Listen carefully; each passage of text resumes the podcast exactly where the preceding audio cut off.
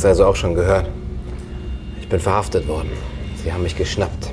Mit ihrem Dienstboot auf einem See in Mecklenburg-Vorpommern. Und mich dann abgeführt. Für Wissenschaftsverbrechen haben sie mich drangekriegt. Und jetzt sitze ich hier. Einsam.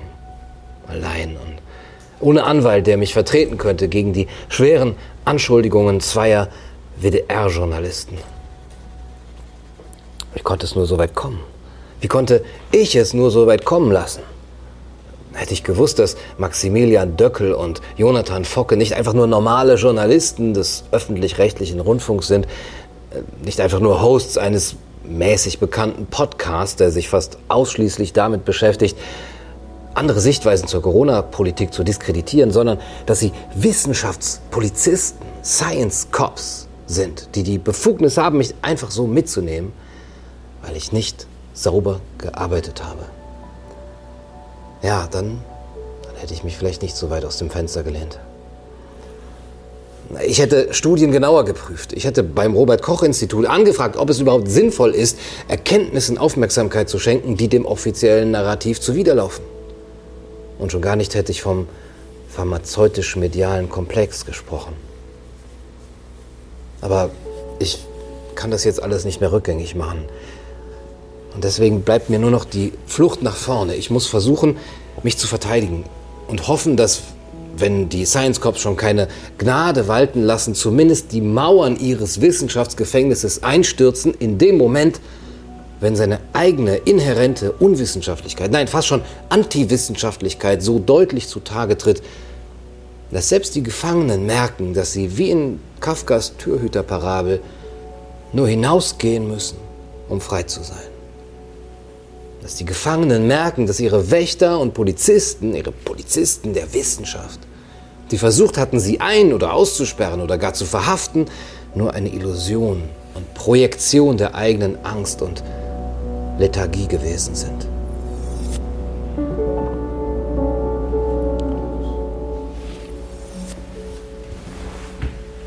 In ihrem Podcast Quark Science Cops versuchen die beiden Journalisten, wissenschaftlichen Fehlinformationen auf die Spur zu kommen und sie als Fake News zu enttarnen.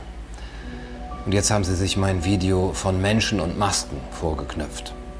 Hier bespreche ich drei wissenschaftliche Publikationen, die die Unbedenklichkeit von Masken, unter anderem bei Kindern, und damit auch deren flächendeckenden Einsatz massiv in Frage stellen.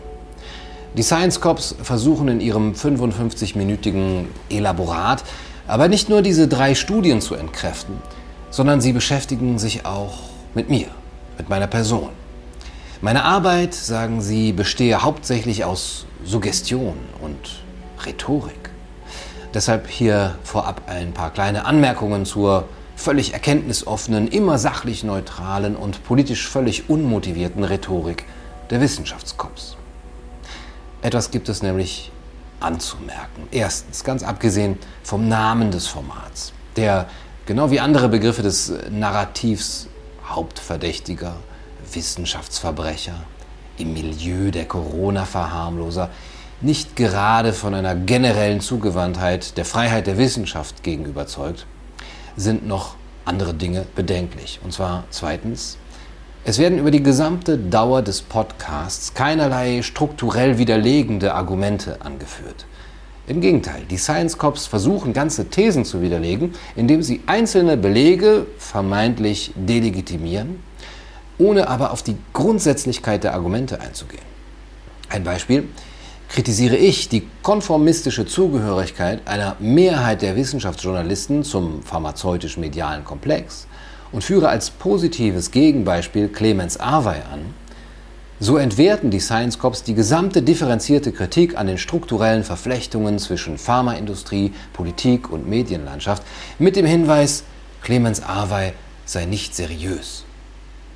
Hierbei handelt es sich um eine geschickte Form der argumentativen Ablenkung, denn ob Clemens Awey ein positives Gegenbeispiel ist oder nicht, hat mit der eigentlichen These, nämlich der Kritik am pharmazeutisch-medialen Komplex, nichts zu tun. Die These bleibt damit sachlich unangetastet, wirkt aber für den Hörer widerlegt, obwohl sie es eigentlich gar nicht ist, sondern nur als das Beispiel eben als unangemessen bewertet wird. Auch die Ausgrenzung von Clemens Awey aus dem wissenschaftlichen Diskurs wird nur schwach begründet und zeugt letztlich vom Herrschaftsanspruch der eigenen Interpretation von Wissenschaft. Awey interpretiere Studien falsch und ziehe falsche Schlüsse, heißt es, wo es in einem offenen wissenschaftlichen Diskurs eher heißen müsste, Awey interpretiert Studien anders oder zieht andere Schlüsse aus ihnen als wir. Und drittens, Darüber hinaus bedienen sich die beiden klassischer Argumente der Kontaktschuld. Zum Beispiel wird angeführt, dass ich ja Sucharit Bhakti und seine Frau Karina Reis interviewt und Bhakti sich einige Wochen nach unserem Gespräch durch inakzeptable antisemitische Äußerungen als Gesprächspartner disqualifiziert habe. Und ja, die Aussagen von Bhakti zum Thema Israel und Judentum sind inakzeptabel. Aber deshalb jeden, der jemals mit ihm gesprochen hat, unter Generalverdacht der Menschenfeindlichkeit zu stellen, gehört genauso in das Repertoire der ausgrenzenden Argumente des 20. Jahrhunderts, welches wir eigentlich nie wieder hervorholen wollten. Es handelt sich hierbei um ein klassisches Argumentum ad hominem. Was Bhakti zum Thema Israel oder Judentum sagt, ist antisemitisch also sind alle seine wissenschaftlichen Expertisen zur Infektionsepidemiologie, seinem eigentlichen Fachgebiet, und damit auch die derjenigen, die je etwas mit ihm zu tun gehabt haben, rückwirkend als wertlos anzusehen. Also wieder eine argumentative Ablenkung. Und viertens, auf geisteswissenschaftliche Argumente wird von den Science Cops grundsätzlich sowieso nicht eingegangen. Ein Beispiel. Ich kritisiere die leichtfertige Bereitschaft, Freiheiten abzugeben, und Werte einer offenen Gesellschaft zu vergessen. Das Gegenargument der Science Cops, Grundrechte und Freiheiten seien ein Thema, über das man reden könne. Der eigentliche Punkt jedoch sei, dass sich die Maßnahmen zur Pandemiebekämpfung für nicht ausreichend wissenschaftlich begründet hielte. Ich möchte euch ja nicht langweilen, aber auch das ist eine Form argumentativer Ablenkung. Dadurch, dass die Diskussion des Spannungsfeldes von Sicherheit und Freiheit übersprungen bzw. verweigert und auf die Frage nach der Gefährlichkeit von Corona umgeleitet wird, impliziert man indirekt, die Aufgabe der Freiheit sei grundsätzlich legitim, wenn das Virus nur gefährlich genug ist, wenn die Maske nur nützlich genug ist. Aber diesem Gedankengang liegt bereits die verinnerlichte Ideologie zugrunde, auf die sich meine eigentliche Kritik ja bezieht. Es geht nur noch darum, wie man das höhere Ziel, hier im Sinne eines technokratischen und eindimensionalen Healthism, die Volksgesundheit, wie man dieses Ziel schützen und erhalten kann. Dabei ist noch gar nicht gesellschaftlich diskutiert, ob, unter welchen Umständen und unter Inkaufnahme welcher Kollateralschäden dieses Ziel überhaupt anstrebsam ist. Die Science Cops versuchen meine Kritik an der Ideologie selbst aus der Ideologie heraus zu delegitimieren, was bedeutet, dass auch dem Versuch der Widerlegung die Prämissen der Ideologie zugrunde liegen. Aber seien wir nachsichtig. Denn die Wissenschaftspolizisten geben selbst zu, dass sie sich vor der argumentativen Beschäftigung mit meinem Kanal nicht mit Philosophie auseinandergesetzt haben. Ihr eigentliches Wirken zielt auf die drei Studien ab, die ich in Von Menschen und Masken behandle. Dazu am Schluss noch ein paar Worte mehr, ein paar Worte, die das Verständnis äh, von der Rolle der Philosophie in Zeiten der Grundrechtseinschränkungen und auch von meinem generellen Ansatz, dem Ansatz meiner Kritik an den Maßnahmen erhellen können.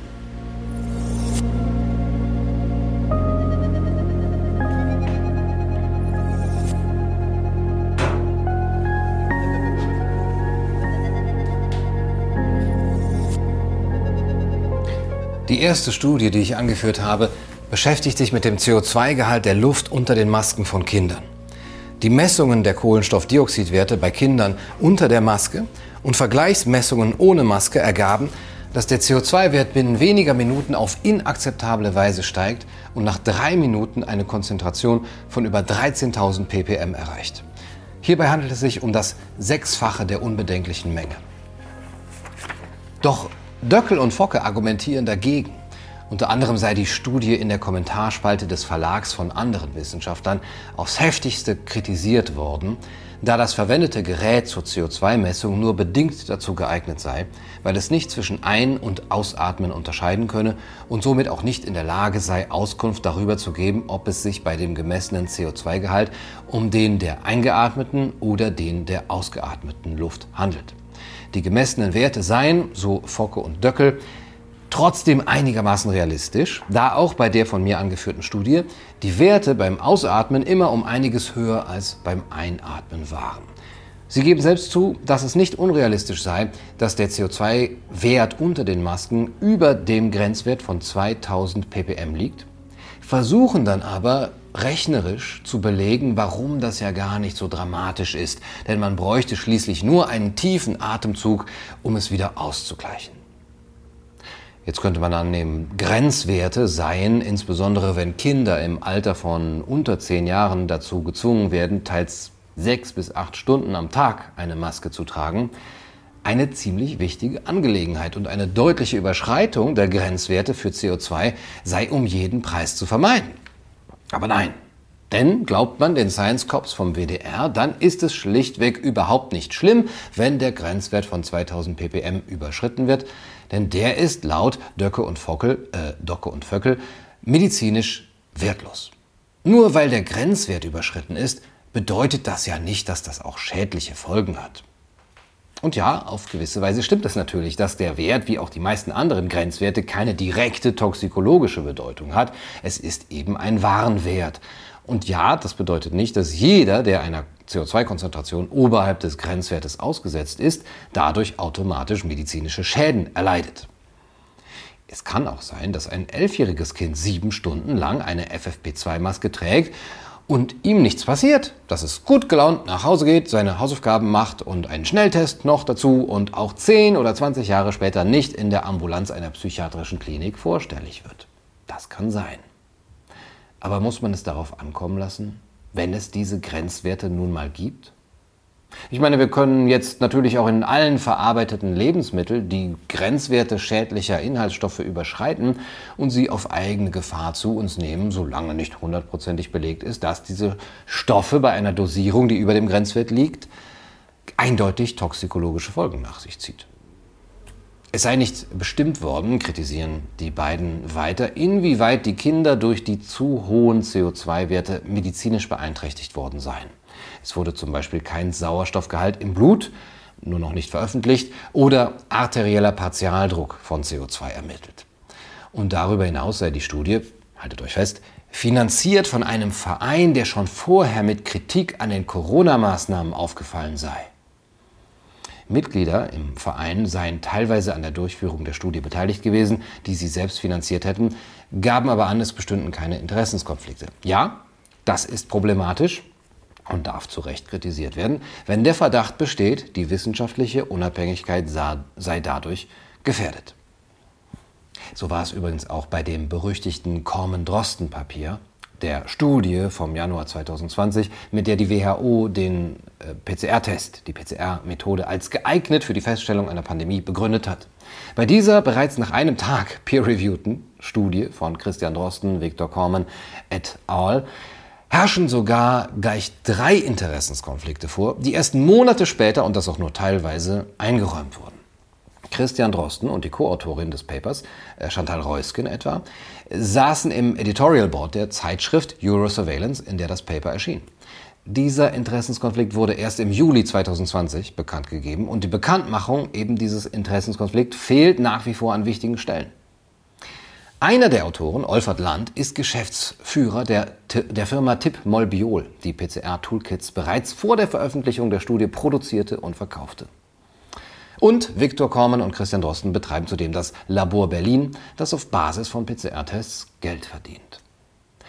Nehmen die Science Cops Drosten, Kormann und alle anderen, von Lauterbach bis Spahn und Merkel, die behaupten, der PCR-Test sei zuverlässig, nun wegen Unwissenschaftlichkeit fest? Kommen die auch ins Wissenschaftsgefängnis des WDR? Ich bin da mal gespannt, liebes Praktikantenteam. Falls nicht, also falls das ausbleibt und ihr mit zweierlei Maß messen möchtet, möchtet ihr euch da nicht lieber Propagandakops nennen?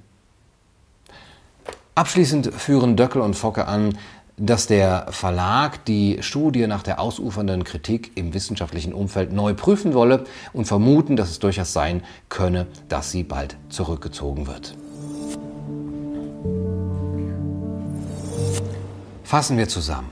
Ein Corona-kritischer Verein veröffentlicht eine Studie, die versucht, gesundheitliche Auswirkungen durch das Tragen von Masken bei Kindern zu belegen. Es folgt ein Sturm öffentlicher Kritik und Beschwerde, teils berechtigt aufgrund von Fehlern in der Methodik, der darin endet, dass der Verlag dem Druck nachgibt, um die Studie erneut zu prüfen und dann auch zurückzuziehen. Ist das der offene und plurale Diskurs der Wissenschaft von Falsifikation und Verifikation, den wir uns wünschen? Ich weiß es nicht. Die Science Cops vom Ministerium für Gedankenverbrechen vollführen im weiteren Verlauf des Podcasts eine Menge mentaler Gymnastik, um die drei angeführten Studien zu diskreditieren, die das Maskentragen als möglicherweise schädlich beschreiben. Teilweise muss man ihnen bei der Kritik an der Methodik der ersten Studie recht geben und das räume ich hier auch gerne ein. Und dennoch belegt die neuerliche Prüfung einer Studie durch den Verlag nicht ansatzweise die Falschheit der These, wenn diese, wie in diesem Fall, auf einem viel stabileren Fundament ruht.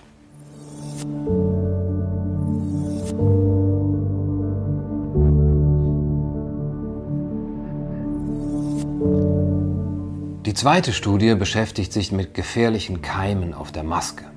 Es handelt sich hierbei um eine Analyse eines Labors an der University of Florida, bei dem Eltern sechs Masken von ihren Kindern eingereicht und um eine Analyse des Materials gebeten hatten. Auf den Masken der Kinder fanden sich teils gefährliche Erreger, die zum Beispiel Blutvergiftung, Tuberkulose, Hirnhautentzündung und noch weitere Erkrankungen auslösen können. Für die Science Corps sind diese Ergebnisse jedoch weder überraschend noch sonderlich besorgniserregend. Fockel und Döcke hatten ähm, Krankenhaushygieniker und Lungenfachärzte zu diesem äh, Thema befragt, sagen sie, die sich ebenfalls nicht überrascht gaben, da man schließlich nicht wisse, ob sich die Keime auf der Außen- oder Innenseite der Maske befunden hätten. Wenn sie auf der Außenseite waren, wäre ja das alles gut, denn da gehören sie auch hin. Ja, stimmt. Und auf der Innenseite sei es sehr wahrscheinlich, dass die Erreger aus dem eigenen Körper kämen und die Kinder diese eben schon vorher gehabt hätten. Ich meine, ja, natürlich kommen sie aus dem Körper, woher sollen sie denn sonst kommen? Es hat doch nie jemand behauptet, weder das Labor aus Florida noch ich, dass die gefährlichen Keime aus der sterilen Plastikverpackung der FFP2-Masken kommen. Das Problem ist doch aber, dass sie von den Kindern in die Maske und damit in ein feuchtwarmes Milieu ausgeatmet werden und dort für mehrere Stunden verbleiben. Aber die Science Cops haben noch eine andere, diesmal wirklich wichtige Erkenntnis gewonnen. Die Erreger, die auf den Masken gefunden wurden, sind bei vielen Menschen in Nase oder Rachen sowieso vorhanden. Es seien zwar potenziell krankmachende Erreger, an denen viele Menschen aber gar nicht erkranken. Wartet mal, ein, ein Moment, heißt das, heißt das, es gibt Erreger, also Bakterien und Viren, die wir ganz normal in unserem körperlichen System tragen, die uns aber nicht krank machen. Aber das heißt ja, nur weil man positiv auf etwas getestet wird, bedeutet das nicht, dass man auch daran erkrankt. Und das würde ja dann auch bedeuten, dass die reinen Infektionszahlen, zum Beispiel bei einer Ermittlung einer Inzidenz, über keinerlei Aussagekraft für den Ernst der Lage in einer Pandemie verfügen. Okay, halt, nein, nein, das da muss ich mich geirrt haben, das kann ich mir nicht vorstellen. Recherchiert da lieber nochmal nach, nicht, dass ihr da gefährlichen Fehlinformationen aufgesessen seid und der ganze WDR am Ende gesperrt wird und mein Kanal hier gleich mit, weil ich seine Ergebnisse rezipiere. Wie dem auch sei. Die angeblich so wissenschaftsfixierten Science Cops ergehen sich hier selbst in Spekulationen und Relativierungen. Ja, die Keime könnten eventuell nur auf der Außenseite der Maske gewesen und nicht in das Innere gelangt sein. Das liegt durchaus im Bereich des Möglichen bzw. geht aus der Untersuchung selber nicht eindeutig hervor. Es liegt ja auf der Hand, und das geben die Science Cops ja auch gerne zu, dass das Masketragen eine Bürde ist, vor allem für Kinder, die sie jeden Tag stundenlang in der Schule, im Unterricht und auch teilweise außerhalb tragen müssen. Dass sich theoretisch auch äußerliche Keime auf oder dann auch unter der Maske ansammeln könnten, gerade bei Kindern, räumen sie ebenfalls ein. Es hat aber den Anschein, dass die Science Cops gar nicht so scharf darauf sind, eindeutige Studien und Antworten zu diesen Fragen zu finden. Handelt es sich bei den Science Cops etwa um Kindeswohlgefährdungsverharmloser? Denn müssten wir uns dann nicht alle, einschließlich der Science Cops, dafür einsetzen, dass solche Studien vermehrt und zur Zufriedenheit aller umgehend durchgeführt werden? Müsste der Staat nicht solche Studien in Hülle und Fülle in Auftrag geben, um eine Gefährdungsbeurteilung zu haben, bevor er pauschal Millionen von Kindern monatelang mit einer recht invasiven Maßnahme belästigt? Sind diese Studien vorher angestellt worden? Und falls man solche hätte anstellen wollen, müssten sie in ihrer Gesamtheit nämlich die folgenden drei Punkte berücksichtigen, um über eine Verhältnismäßigkeit der Maßnahme zu urteilen. Wie groß ist das Risiko, schwer zu erkranken oder zu sterben für Kinder wirklich, verglichen mit anderen Gefahren? Sind die Masken effektiv? Das heißt, reduzieren sie diese Gefahr signifikant? Und sind die Nebenfolgen gering bzw. angesichts der befürchteten Gefahr zu vertreten. Haben die Erstsemester unserer Wissenschaftssekuritate diese Fragen gestellt bzw. entsprechende Studien angefordert und eingefordert? Und zwar am besten bevor man daran ging, Kinder mit politisch motivierten Verordnungen zu belästigen? Und ein vierter Punkt drängt sich auf, da die vorigen drei eher zu Ungunsten der herrschenden Politik beantwortet werden müssen. Wenn es nicht um die Gesundheit der Kinder selbst geht, geht es dann etwa indirekt um die Nichtansteckung von Dritten? Und da wäre zu fragen, erstens sind Kinder, ob symptomlos oder symptomatisch, Ansteckungsherde und gefährliche Virenüberträger? Sind Schulen wesentliche Pandemietreiber? Und zweitens, ist es ethisch zu vertreten, Kinder als Mittel zum Zweck zu benutzen, um andere vermeintlich zu schützen? Darf man ihre Gesundheit gefährden, um das Gesundheitssystem vermeintlich vor dem Kollaps zu bewahren? Aber solche Fragen werden nicht gestellt und solche Studien werden nicht eingefordert. Nicht von meinen Kidnappern und auch nicht von der Politik.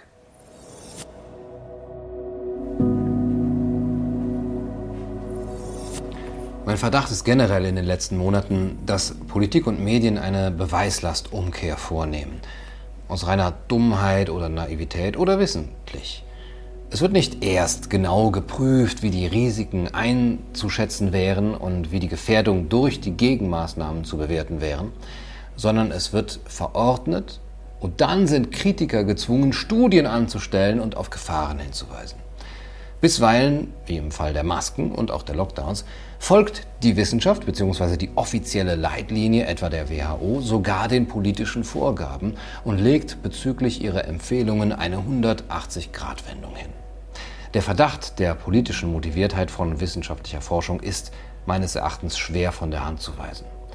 Wenn im Lauf der Zeit allerdings wissenschaftliche Forschungsergebnisse das Licht der Welt erblicken, die dem politischen Rational ent, äh, nicht äh, entsprechen, die dem widersprechen, wie etwa über die globale Sterblichkeitsrate in den Metastudien von Ioannidis, über die ausgebliebene Übersterblichkeit in Ländern wie Schweden, die Effektivität von Lockdowns in der Studie der LMU München, die Verlässlichkeit der PCR-Testergebnisse und der Inzidenzwerte in der Studie der Uni Duisburg-Essen, über die Frage nach den Schulen als Pandemietreiber, über die Gefahr, die von Kindern als Virenüberträger ausgeht, oder eben die Frage nach Nutzen und Nachteil von Masken, dann folgt nicht etwa ein Eingeständnis seitens der Politik und Medien und eine Kurskorrektur.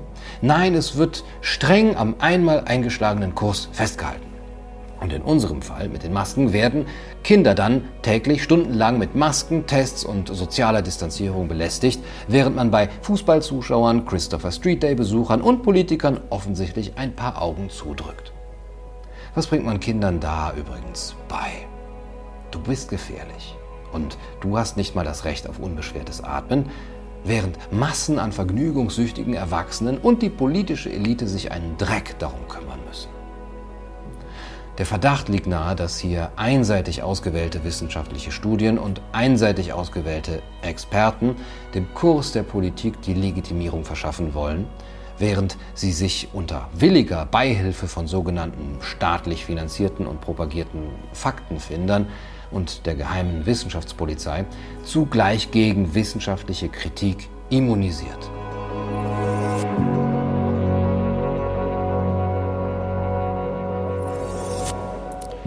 Kommen wir nun zur dritten Studie. Deutsche Forscher publizierten im International Journal of Environmental Research and Public Health eine Auswertung von mehr als 100 Studien, also eine Meta-Analyse, aus der hervorgeht, dass das Tragen von Masken vielfältige körperliche Symptome und Reaktionen auslösen kann. Dazu gehören beispielsweise Hautirritationen, Atembeschwerden bis hin zu veränderten Herz-Kreislauf-Parametern und die Forscher beschrieben dieses maskeninduzierte Erschöpfungssyndrom, kurz MIS.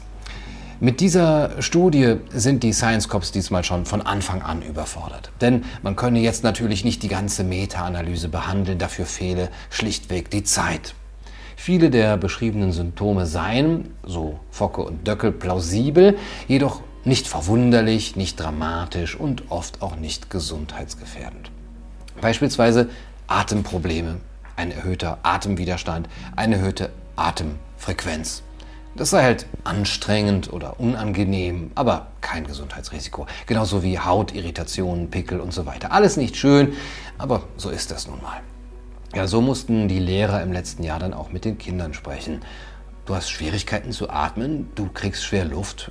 So ist das nun mal, komm damit klar. Was aber ist mit schwerwiegenden Symptomen wie Kopfschmerzen, erhöhtem Puls oder Blutdruck? Die Azubis von der Science Stasi äh, bezeichnen diese Reaktionen als vermeintliche Symptome.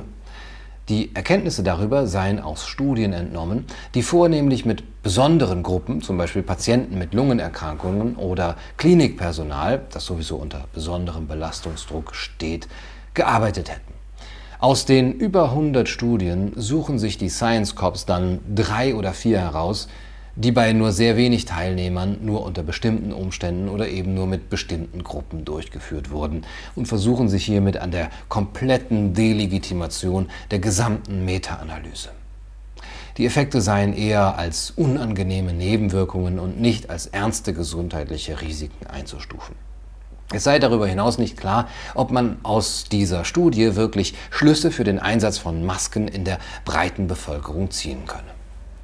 Und die Science Cops führen tatsächlich eine Studie aus dem März 2021 heran, wo bei Kindern Sauerstoffsättigung, Atmungsgeschwindigkeit und CO2-Werte unter der Maske gemessen wurden. Im März 2021, ja, also fast ein Jahr nach Einführung der Maskenpflicht. Nach einer Stunde war keine wesentliche Veränderung zu beobachten. Zum Glück ist diese Studie, ganz im Gegensatz zu meinen, sehr aussagekräftig und kann Aufschluss über die Sinnhaftigkeit bzw. Gefährlichkeit von Masken bei Kindern geben. Denn zum Glück müssen Kinder nie länger als eine Stunde eine Maske tragen. Ich als ehemaliger Lehrer kann euch sagen, ein Schultag geht grundsätzlich nie länger als eine Stunde.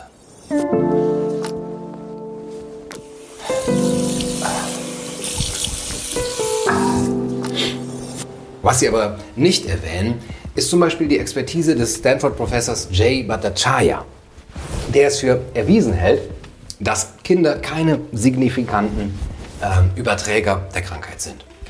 Ähm, Bhattacharya sagt, dass die Wahrscheinlichkeit, dass Kinder, selbst wenn sie nicht maskiert sind, die Krankheit auf Erwachsene übertragen, viel geringer ist als die Wahrscheinlichkeit, dass ein Erwachsener die Krankheit auf einen Erwachsenen überträgt. Da Kinder die Masken in vielen Fällen nicht richtig tragen, werde ohnehin der begrenzte Nutzen noch weiter verringert. Andererseits habe es schwerwiegende Auswirkungen auf die Entwicklungen von Kindern, wenn sie und andere um sie herum Masken tragen. Kinder haben Entwicklungsbedürfnisse, die es erfordern, dass sie die Gesichter anderer Menschen sehen. Um sprechen zu lernen, müssen sie zum Beispiel sehen, wie sich die Lippen bewegen. Etwas ältere Kinder müssen Menschen sehen, ihren Körper. Sie lernen Körpersprache und soziale Interaktion, indem sie Menschen beobachten. Ja, und hier befürchte ich, dass die äh, Wissenschaftsjournalisten, diese öffentlich-rechtlichen Priestergehilfen des Wissenschaftskults, sogar das anzweifeln werden. Weil sie für etwas erst Studien einfordern müssen, was einem nicht weniger als der gesunde Menschenverstand sagt, Einfühlungsvermögen und pädagogisches Grundverständnis. Fockel und Döcke geben in ihrem Argumentationsversuch immer wieder selbst Dinge zu, die eigentlich im Mittelpunkt meiner Kritik stehen, sehen aber gänzlich davon ab, dies auch nur ansatzweise zu problematisieren. So räumen sie auch ein, dass äh, das Tragen von Masken zu Angstreaktion und Klaustrophobie führen kann. Und sie geben zu, dass unter der Maske zwar mehr CO2 ist, nachdem sie vorher umständlich versucht hatten, dies zu widerlegen, sagen dann aber, dass man das ja durch mehr Atmen ausgleichen könne. Wir wollen mehr Atmen wagen. Das würde Willy Brandt heute wohl sagen. Erzählen Sie das doch einfach Ihrem Kind, wenn es das nächste Mal mit Kopfschmerzen, Angstzuständen, Schwindel und Atemnot nach Hause kommt, dass es einfach mehr atmen soll. Mit freundlichen Grüßen von Ihren Science Cops vom WDR, denen das Wohl Ihres Kindes sehr am Herzen liegt. Im Großen und Ganzen ist zu sagen, dass sich die Argumentation der Science Cops etwa auf dem Niveau dieses großen Denkers hier bewegt.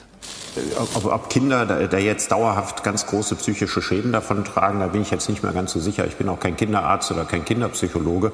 Da wäre ich aber vorsichtig mit so einer Prognose. Also aus meiner eigenen Erfahrung, ich war ja auch mal Kind, würde ich sagen, Kinder stecken solche Dinge leichter weg. Auch eine Pandemie? Ja, das glaube ich auf jeden Fall. Ich glaube, dass die größere Problem sind ältere Leute. Also ich, für mich das berührendste Problem in dieser Pandemie ist auch nicht das Schicksal des, des Gastwirtes, ja, äh, der ja auch vom Staat entsprechende Förderungen gekriegt hat, wenn auch nicht mal rechtzeitig, aber für den im Prinzip zumindest gesorgt wird. Nein, die wirklich Betroffenen sind die Menschen in den Altenheimen gewesen, die ihre Angehörigen nicht mehr sehen können. Nochmal, wir sollten eines nicht vergessen. Die Verfechter der Maßnahmen haben letztlich den Burden of Proof, also die Beweislast zu tragen. Es kann nicht sein, dass die Regierung eine Maskenpflicht bei Kindern verordnet und die Wissenschaft erst nachträglich Gefährdungen feststellt. Das wäre wie wenn eine Hautcreme auf den Markt kommt und erst wieder vom Markt genommen wird, wenn im öffentlichen äh, Feldversuch nachgewiesen wurde, dass sie Hautkrebs verursacht. Die Regierung oder der Hersteller müssen vorher evidente Beweise dafür erbringen, dass die Creme unbedenklich ist, bevor sie überhaupt zugelassen wird. Und ebenso muss die Regierung die letztlich die Beweislast trägt, bevor sie eine Maskenpflicht für Kinder auch nur in Erwägung zieht, mit einer Vielzahl von Studien nachweisen können, dass diese Masken ihnen eben nicht, weder körperlich noch psychisch noch sozial, irgendeinen Schaden zufügen. Umso mehr als man als Erwachsener eine Creme kaufen kann oder es sein lassen kann, während die Maske unseren Kindern täglich, stundenlang und das nun schon seit Monaten pauschal aufgezwungen wird. Meines Erachtens sollte an die Unbedenklichkeitsstudien daher noch viel höhere Ansprüche gestellt werden als an einer Hautcreme.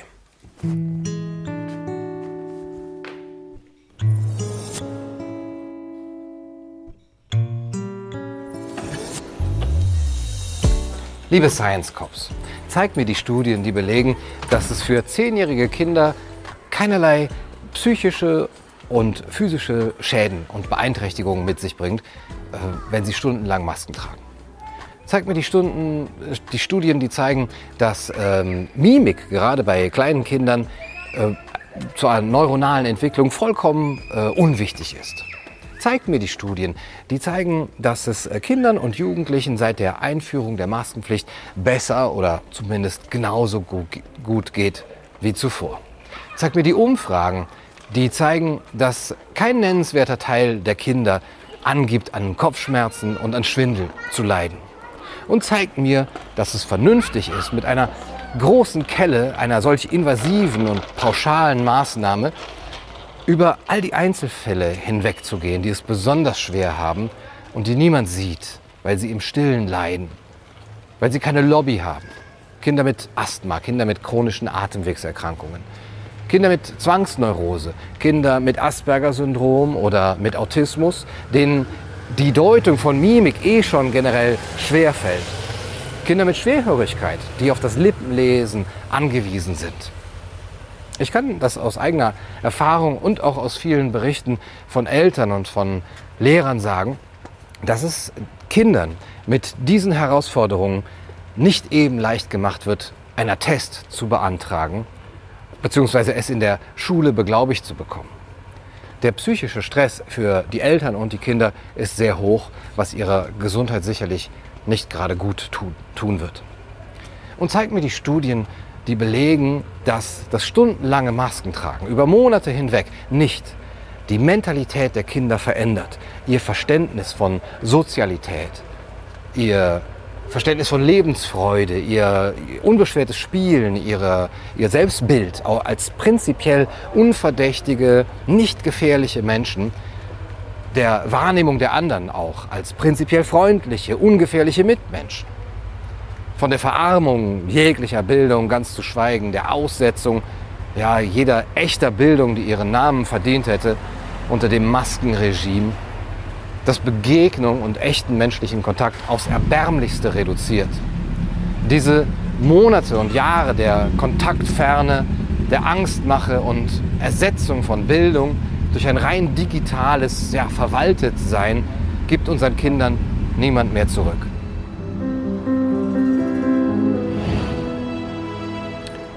Wir, die wir die Maßnahmen kritisieren und das gängige Corona-Narrativ in Frage stellen, wir zwingen niemanden dazu, sein Geschäft zu schließen, Masken zu tragen, diese natürlich auch zu kaufen und zu bezahlen, sich invasiven Tests zu unterziehen und schon gar nicht äh, unzureichend getestete, neuartige Impfstoffe sich injizieren zu lassen. Wir zwingen niemanden dazu, sich bestimmte Apps auf das äh, Handy zu laden, sich nachverfolgen zu lassen oder Verwandte nicht mehr zu besuchen, potenziell ganze Menschengruppen äh, auszugrenzen, die sich zum Beispiel eben experimentellen äh, medizinischen Behandlungen verweigern. Nochmal, die Beweislast liegt, zumindest in einer Demokratie, in einer freiheitlichen Gesellschaft, letztlich auf der Seite der Maßnahmenbefürworter. Nun, es scheint mir deswegen angebracht, mal einen genauen Blick auf den dahinterliegenden Wissenschaftsbegriff des WDR zu werfen. Steht er doch äh, stellvertretend für ja, das Denken vieler Technokraten und kritikloser Befürworter ähm, von Grundrechtsleugnung und dessen eben, was technisch möglich ist. Die beiden unterstellen mir und äh, auch Armin Laschet, dem äh, Ministerpräsidenten von Nordrhein-Westfalen, der ebenfalls die einseitige Instrumentalisierung der Wissenschaft kritisiert ja, und dabei im NRW-Expertenrat übrigens von dem renommierten Philosophieprofessor Ottfried Höffe beraten wird. Sie werfen uns vor, wir hätten den Charakter von Wissenschaft nicht verstanden. Das kann ich natürlich nicht auf mir sitzen lassen, zumal die beiden Wissenschaftspolizisten ja, mehr als genug Bedarf zu haben scheinen, sich noch einmal genau und grundsätzlich mit dem Feld der Wissenschaftstheorie auseinanderzusetzen. So führen Sie zum Beispiel aus, in bestimmten Bereichen sei es legitim, dass verschiedene Theorien nebeneinander stehen könnten. Bei anderen müsste man aber aufpassen, dass nicht ähm, ein falsches Gleichgewicht von Meinungen entsteht. Also, dass nicht Meinungen als gleichberechtigt nebeneinander äh, stehen können, die eigentlich gar nicht gleichberechtigt sind. Also nicht, dass falsche Meinungen noch neben richtigen Meinungen äh, gleichberechtigt stehen sollten. Und der Bereich der Corona-Maßnahmen, der uns in totalitärer Weise zwingt, unseren Alltag, unsere Wirtschaft, unsere Psyche, unsere Gesundheit irgendwie neu zu ordnen, der gehört offenbar nicht zu diesem Bereich, wo alles gleichberechtigt nebeneinander stehen darf. Und wenn es diesen Diskurs schon gibt, dann soll der bitteschön in Fachzeitschriften und nicht auf YouTube veröffentlicht werden.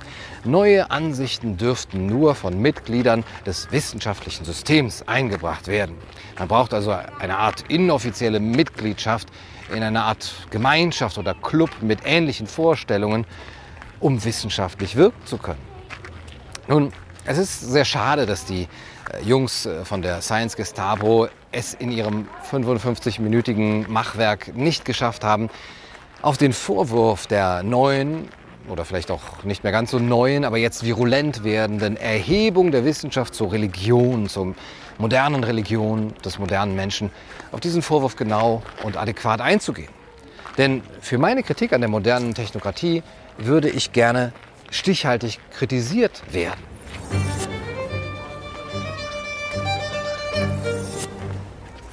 Einmal etwas Grundsätzliches zur Stoßrichtung meiner Kritik und zur Rolle der Philosophie in Krisenzeiten. Ich spreche seit mehr als einem Jahr über die philosophische Frage, die sich angesichts des Staunens ob der neuen Wirklichkeit ergibt. Mein Hauptaugenmerk, der Hauptaugenmerk, das Hauptaugenmerk äh, meines Denkens liegt dabei auf folgenden Punkten. Es hat sich an der Beobachtung entzündet, wie schnell und unkritisch die Menschen bereit waren, ihre Freiheiten abzugeben. Es wurde festgestellt, dass sich mit Angst und Panikmache drastische Grundrechtseinschränkungen verhängen und gesellschaftliche Transformationen beschleunigen ließen. Gewarnt habe ich vor der Gefahr einer Verstetigung des Ausnahmezustandes und vor einer schleichenden Abschaffung von Freiheit und parlamentarischer Kontrolle. Die mangelnde Auseinandersetzung mit den Nebenfolgen der Maßnahmen, also wirtschaftlicher, medialer, bildungstechnischer, politischer, sozialer und gesundheitlicher Natur, gerade für die Kinder, mit den Nebenfolgen eben, die bald schon abzusehen waren, das habe ich als unverantwortlich und auf einem ja, unwissenschaftlichen oder, oder zumindest auf einem verengten Wissenschaftsbegriff und Gesundheitsbegriff beruhend kritisiert. Sorge gemacht hat mir die augenfällige Veränderung der gesellschaftlichen Mentalität hin zu einer Verdachtskultur, Denunziantentum, dem Kontrollwahn, der Paranoia und der neuen Pflicht- und Gehorsamskultur und von den, der Rolle der Intellektuellen äh, ganz zu schweigen. Ich habe das Schweigen der Intellektuellen beklagt, ja noch, äh, die noch ein paar Jahrzehnte zuvor über Bürgerrechtseinschränkungen und Überwachungsfantasien der Staaten zugunsten einer vermeintlichen Sicherheit, eben etwa vor Kriminalität und Terrorismus, die das alles noch kritisiert hatten. Aber schlimmer noch als das ohrenbetäubende Schweigen der Intellektuellen ist ihr Wille, sich vor den Karren der neuen Verbotskultur und der Kontrollambitionen der Staaten spannen zu lassen und sich zu Mundwerksburschen der staatlichen Macht und Pharmaindustrie zu machen. Ich habe das, äh, über das eindimensionale Menschenbild nachgedacht, das ähm, all dem zugrunde liegt und all das möglich macht. Die Eindimensionalität all unserer Konzepte von Gesundheit, von Krankheit, von öffentlichem Diskurs, von den miteinander zu vermittelnden Werten innerhalb einer Gesellschaft, die in der Politik ver vermittelt werden müssen, von der Rolle der Wissenschaft, von der Bildung, unser Glaube an die Deutungsmacht einer reduktionistischen Wissenschaft ähnelt einem religiösen Wahn, der von sich selbst nichts weiß. Und er verpflichtet unser Handeln auf einen sehr verengten, rein materialistischen, rein mechanistischen Begriff, auf ein reduktionistisches Reagieren, auf das rein Feststellbare. Und auf der politischen Ebene schlittern wir damit in eine Technokratie und in einen biopolitisch begründeten Kontroll- und Verordnungsstaat, von dem wir uns in aller Sicherheit verwalten lassen wollen und der uns Freiheiten nur zubilligt, wenn und solange wir brave Staatsbürger sind. Von der augenfälligen Entwicklung hin zu einer Zweiklassengesellschaft, die Gespritzten hier, die Ungespritzten da, mal ganz abgesehen. Diese Gesichtspunkte stehen seit über einem Jahr im Mittelpunkt meiner Arbeit. Sie schließen sich an an die Überlegungen beispielsweise von Hannah Arendt, Helmut Schelsky, Herbert Marcuse, Erich Fromm, Arne Grun, Ivan Illich, Michel Foucault und vielen, vielen anderen. Sie sind es wert, diskutiert zu werden. Und das werden sie auch. Etwa von Michael Esfeld, Ulrike Gero, Ottfried Höffe, Christoph Lüdke, Giorgio Agamben, Matthias Burchardt, Naomi Wolf. Denen allerdings ist eine angemessene Repräsentation von, äh, von den finanzierten Medien weitestgehend verwehrt geblieben. Eine ergebnisoffene und diffamierungsfreie Diskussion über all diese Themen, das ist es und nicht weniger, was wir wollen. Aber anstatt dass diese Thesen aufgenommen, verstanden und diskutiert werden, wird man mit äh, zweitklassigen Ex-Volontären belästigt, die denken, sie könnten den Fall Gunnar Kaiser lösen, indem sie einen auf meinem Drittkanal erschienenen Video, in dem ich über drei aktuell erschienene Studien berichte, die sich mit den gesundheitlichen Auswirkungen äh, des Maskentragens beschäftigen. Ein Video übrigens mit nur 4500 Aufrufen Stand Ende Juli, während meine Videos, in denen meine grundsätzliche Analyse und Kritik vorgetragen wird, bis zu einer halben Million Aufrufzahlen haben. die die Science Cops natürlich auch geflissentlich ignorieren, ebenso wie mein sehr ausführliches und sehr gut belegtes Video vom Nutzen und Nachteil der Maske für das Leben vom letzten Jahr.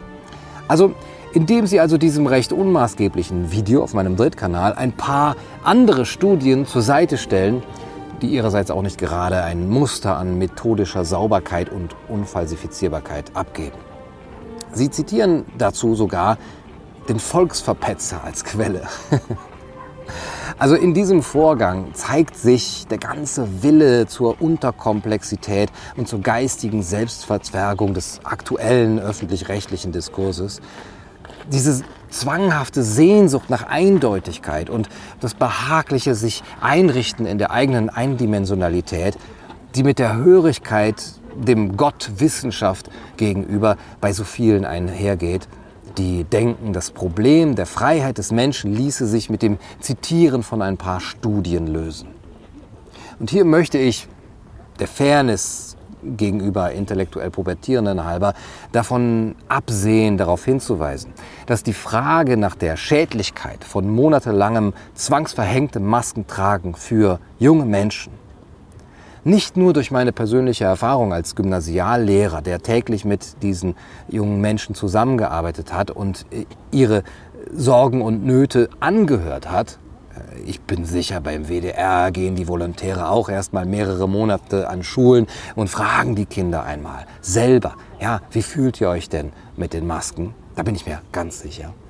Also dass diese Frage nach der Schädlichkeit des Maskentragens nicht nur durch meine Kommunikation mit den Kindern beantwortet wird, sondern allein schon durch den gesunden Menschenverstand. Manchmal, selbst in der Philosophie, reicht der nämlich aus. Und man kann heute nicht oft genug an Hannah Arendt erinnern, nicht nur eben äh, die WDR-Aushilfskräfte, sondern die gesamte Gesellschaft. Hannah Arendt hat gesagt, nur wo der gesunde Menschenverstand seinen Sinn verloren hat, kann ihm totalitäre Propaganda ungestraft ins Gesicht schlagen.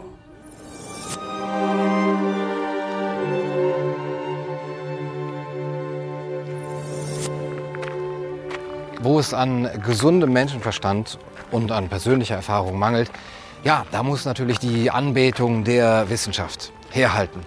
Und offensichtlich ist es das, äh, was einigen bleibt.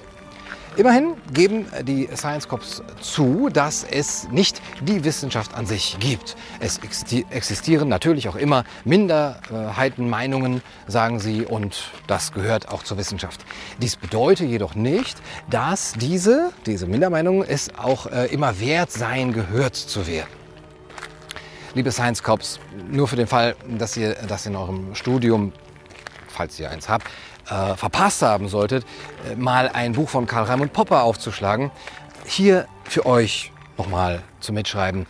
Die Entwicklung der Wissenschaft, die lebt äh, nicht davon, dass Vertreter einer Mehrheitsmeinung entscheiden können, ob Vertreter einer Minderheitenmeinung gehört werden dürfen oder nicht. Auch eine Regierung kann ja nicht äh, nach Dringlichkeit des Sachverhalts entscheiden, ob es äh, die Ansichten der Opposition wert wären, gehört zu werden oder nicht. Sowohl einer politischen wie einer wissenschaftlichen Opposition steht die systemische Rolle des Korrektivs zu, selbst wenn sie äh, sich entweder aus fachlichen Gründen oder aus Macht- und äh, Einflussgründen nicht durchsetzen kann. Damit ist sie immer wert, gehört zu werden. Und noch mehr, wenn Vertreter der Mehrheitsmeinung den Ausschluss von Minderheitenmeinungen als Instrument der eigenen Verifikation missbrauchen und sich damit der Falsifizierbarkeit der eigenen These entziehen, dann bewegen sie sich längst selbst außerhalb des Bereichs der Wissenschaft. Die Science Corps leugnen weiterhin den technokratischen Anspruch einer herrschenden Wissenschaft als moderne Religion. Denn Wissenschaft bestehe immer aus Diskurs, in dem These und Gegenthesen gegenüber gestellt werden und diskutiert würden. Gleichzeitig werfen sie mir vor, meine Thesen seien so absurd, dass äh, sie eben gar nicht gleichberechtigt neben anderen Thesen stehen dürften und ich äh, Menschen interviewen würde, die ja irgendwelche komischen Ansichten haben und deren Ansichten eben nicht mehr am wissenschaftlichen Diskurs teilnehmen, obwohl sie es doch sind, die diese Gesprächspartner rhetorisch genau von diesem Diskurs ausschließen möchten. Diese Denkweise zeigt meines Erachtens exemplarisch, in welchem gesellschaftlichen Dilemma wir gefangen sind. Wir denken noch im Namen der freien Wissenschaft zum Zwecke äh, freien Erkenntnisgewinns nach Popper zu handeln und verschließen uns doch im selben Atemzug genau jenem Diskurs, den wir so erkenntnisoffen verteidigen, vor anderen Ansichten und äh, Erkenntnissen als den unseren. Und das Schlimme, wir merken es nicht einmal. Ja, wir, das sei zugegeben, äh, das geht in alle Richtungen. Ja, der Mehrheitskult und äh, der Minderheitenkult, auch wenn der Mehrheitskult gesellschaftlich derzeit mit Sicherheit mehr Schaden anrichtet. Wo legen wir das, was wir als resultierendes, äh, resultierende Erkenntnis bereits antizipiert haben, wie eine Schablone über die Realität? Und wo sind wir selbst, wenn wir einmal nach dieser Schablone gezeichnet haben, blind für das, was dann darunter und daneben passiert. Ja, wo müssen wir das außerhalb unserer individuellen, verzerrten Wahrnehmung wegrationalisieren, leugnen und kleinteilig mit der Lupe in Studien nach konzeptuellen Ungenauigkeiten durchsuchen, in ständiger kognitiver Dissonanz, wo nicht sein kann, was nicht sein darf. Auch wenn man das äh, eben nur das eigene Kind fragen müsste dafür, wie es ihm mit der Maske geht, ob es Kopfschmerzen hat. Vom gesunden Menschenverstand, die Älteren unter euch werden sich noch erinnern, ganz zu schweigen. Letztlich haben die Offiziersanwärter der Science-Checker Armin Laschet, den Ministerpräsidenten von NRW, streng verwarnt. Mich jedoch haben sie verhaftet und deshalb saß ich eben da. Aber nun frage ich mich, was ich tun würde. Nun frage ich mich, was ich tun würde, wenn ich exekutive Befugnisse hätte, wenn ich ein Wissenschaftspolizist wäre. Ich frage mich, ob ich Maximilian Döckel und Jonathan Focke verhaften würde, wegen argumentativer Ablenkung, unsachlich manipulativer Konstruktion eines Narrativs, das sie selbst nicht zu Ende gedacht haben und dessen Löcher sie an allen Ecken und Enden zu kitten versuchen, obwohl bereits klar ist, dass das ausströmende Wasser keinen Halt vor der Legitimation einzelner Maßnahmen macht. Und drauf und dran ist auch die Grundpfeiler der gesamten Ideologie hinwegzuspülen. Ich frage mich, ob ich im Anklageprotokoll darauf hinweisen würde, dass Döckel und Focke der Destruktivität ihrer eigenen Ideologie erlegen sind. Dass sie den Gegenstand ihrer Kritik wirklich eben nicht durchdrungen haben, wissenschaftliche Erkenntnisse äh, diskreditieren, weil sie nicht in die eng gestrickten Grenzen ihres Narrativs passen, dass sie die Wissenschaft um den eigenen Glauben herum bauen, um selbst keinen Grund zu haben, das bequeme Leben in geistiger Limitierung aufzugeben. Vielleicht hätte ich angeführt, dass Focke und Döckel wie die Nadel im Heuhaufen methodische und Ungenauigkeiten suchen, ohne sich mit den tiefer liegenden äh, Grundlagen meiner Argumentation überhaupt auseinanderzusetzen. Wie es schon immer der Irrtum der Naturwissenschaft war, zu denken, sie sei allmächtig. Sie könnte sich um die Theorien der Geisteswissenschaft herum bewegen, wie eben äh, ihre Erkenntnisse wie Schiffe aufs Wasser setzen, ohne je den Charakter des Meeres verstanden zu haben, weil sie nicht versteht, dass auch ihr Denken und ihr Erkennen der konstituierenden Wirk äh, Wirkung jener Mechanismen unterworfen ist, die sie selbst aber nicht ansehen will und nicht verstehen kann. Oder vielleicht hätte ich darauf vertraut, dass es genug konstruktive Tendenzen in unserer Gesellschaft gibt, damit das System Wissenschaft und Öffentlichkeit selbst erkennt, wer wissenschaftlich arbeitet und wer nur versucht, andere Weltbilder zu diskreditieren und wer nach einem Jahr Corona-Politik einfach nur Angst hat, vom Ausmaß des eigenen Irrtums verschluckt zu werden. So, dass am Ende niemand den anderen verhaften muss, um den Bestand der eigenen Version zu garantieren, sondern jeder die Koexistenz der Meinungen aushält. Auch dann, wenn es weh tut.